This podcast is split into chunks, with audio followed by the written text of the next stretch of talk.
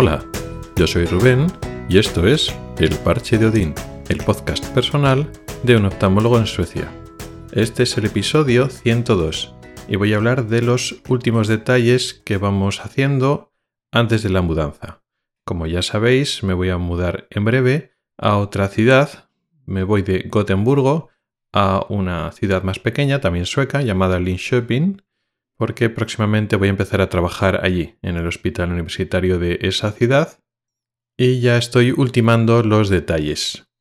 Estamos ya, pues eso, haciendo las cajas, preparando las cosas para la mudanza, en fin, ese pequeño gran jaleo que muchas personas ya conocen de lo que significa mudarse.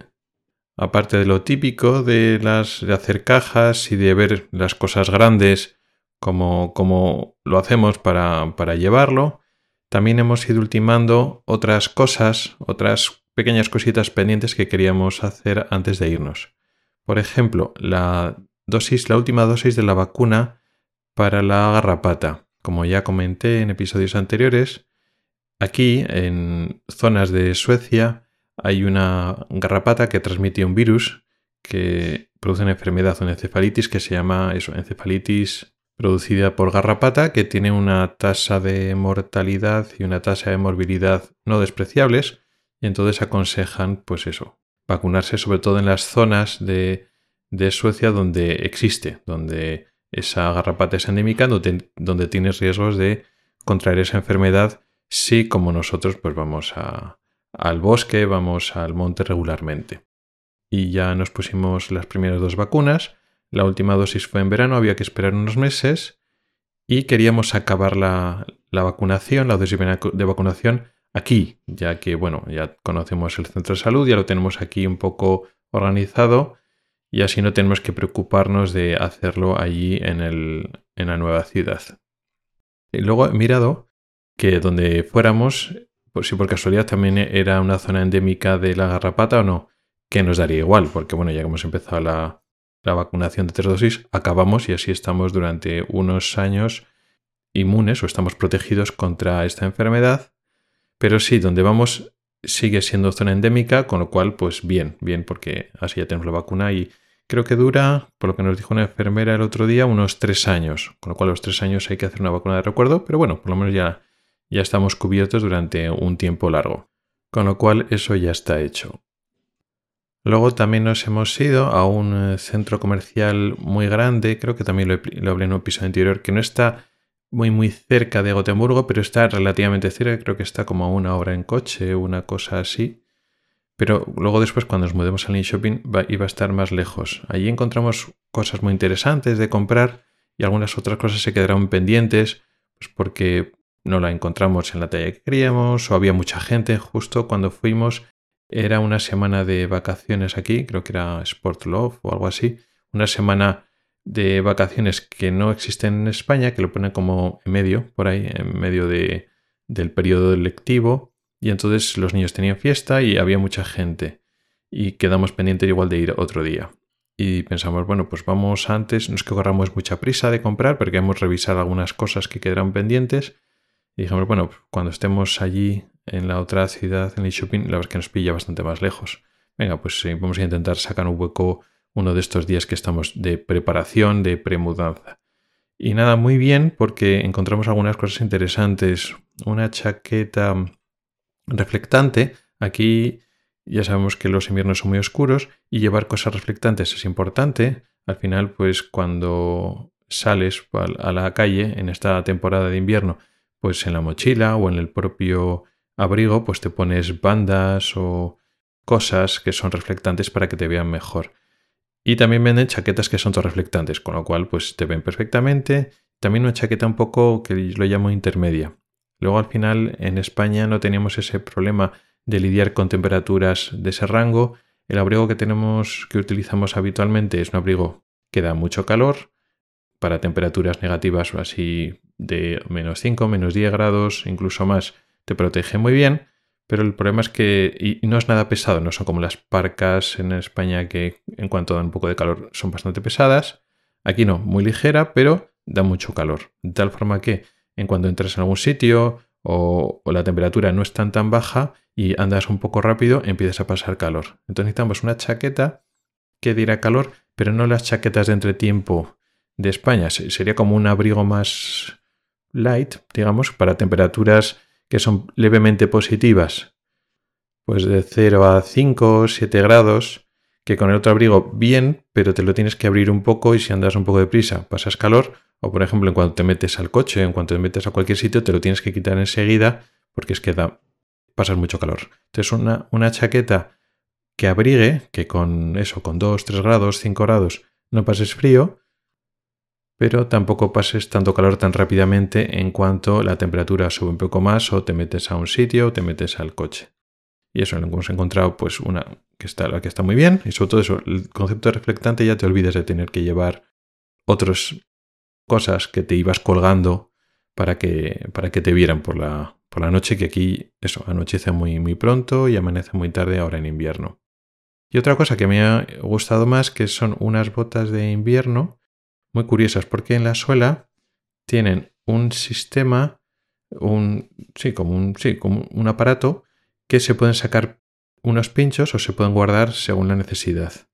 Ya comenté que cuando está muy helado, pues te hace falta una especie de clampones o pinchos que se ponen en la bota. Entonces, en tu bota normal, pues hay un sistema de gomas que te pones como por encima y llevan esos pinchos. Y eso es lo que estamos utilizando hasta ahora.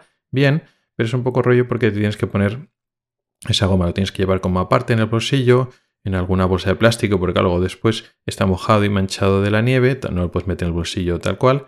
Y luego a la hora de ponérsela es un poco difícil, porque como esas gomas van tirantes para sujetarse bien a la suela y al, zapato y a la bota, pues entonces el ponérsela es un poco difícil. Y cuando está todo mojado, y igual eh, está frío porque te lo pones fuera, no lo puedes poner dentro de casa. Entonces, bien, pero es un poco rollo. Además tienes que acordarte, es decir, llevar tus zapatos normales y además añadir ese aparato más, ese, otra cosita más que tienes que, llevar, aparte del gorro, los guantes, etc. Bueno, pues estas botas tienen una... Es un poco difícil de describirlo sin, sin enseñarlo, pero tiene unos pinchos que están metidos hacia adentro, que están guardados de normal, con lo cual es una bota normal, que no va rascando ni rayando nada en un, en un suelo normal. Pero cuando se necesita, cuando va a haber nieve así que no te fías, o sobre todo hielo, pues entonces en la misma suela, sin tener que quitarte los zapatos, vas, sacas los pinchos y tiene pinchos eh, en la parte delantera y en la parte de atrás del talón. Entonces, no sé, no lo he probado todavía porque están recién compradas, pero la verdad es que tienen buena pinta. Aparte que por entonces están llenas de, borreguito, o sea que, tiene pinta de, dar mucho calor. Entonces, a ver, a ver qué tal. Ya no los llegaré a probar aquí en Gotemburgo, pero en la ciudad donde me mudo, el Shopping, que se supone que es más fría, todavía queda invierno, estamos ahora a mediados de enero, o sea que todavía queda invierno, entonces a ver si da ocasión de probarlas y a ver qué tal. Está bien porque son botas, digamos, urbanas, pero tienen pinta de calentitas, porque al final, pues de normal estamos utilizando las, unas botas pues más o menos normales, pero cuando hace mucho frío y pues eso, necesitas algo más caliente o te puedes, puedes resbalar por el hielo y tal, usamos las botas de montaña que bien, son un poco grandotas, pero claro, botas de montaña las estás utilizando en ciudad.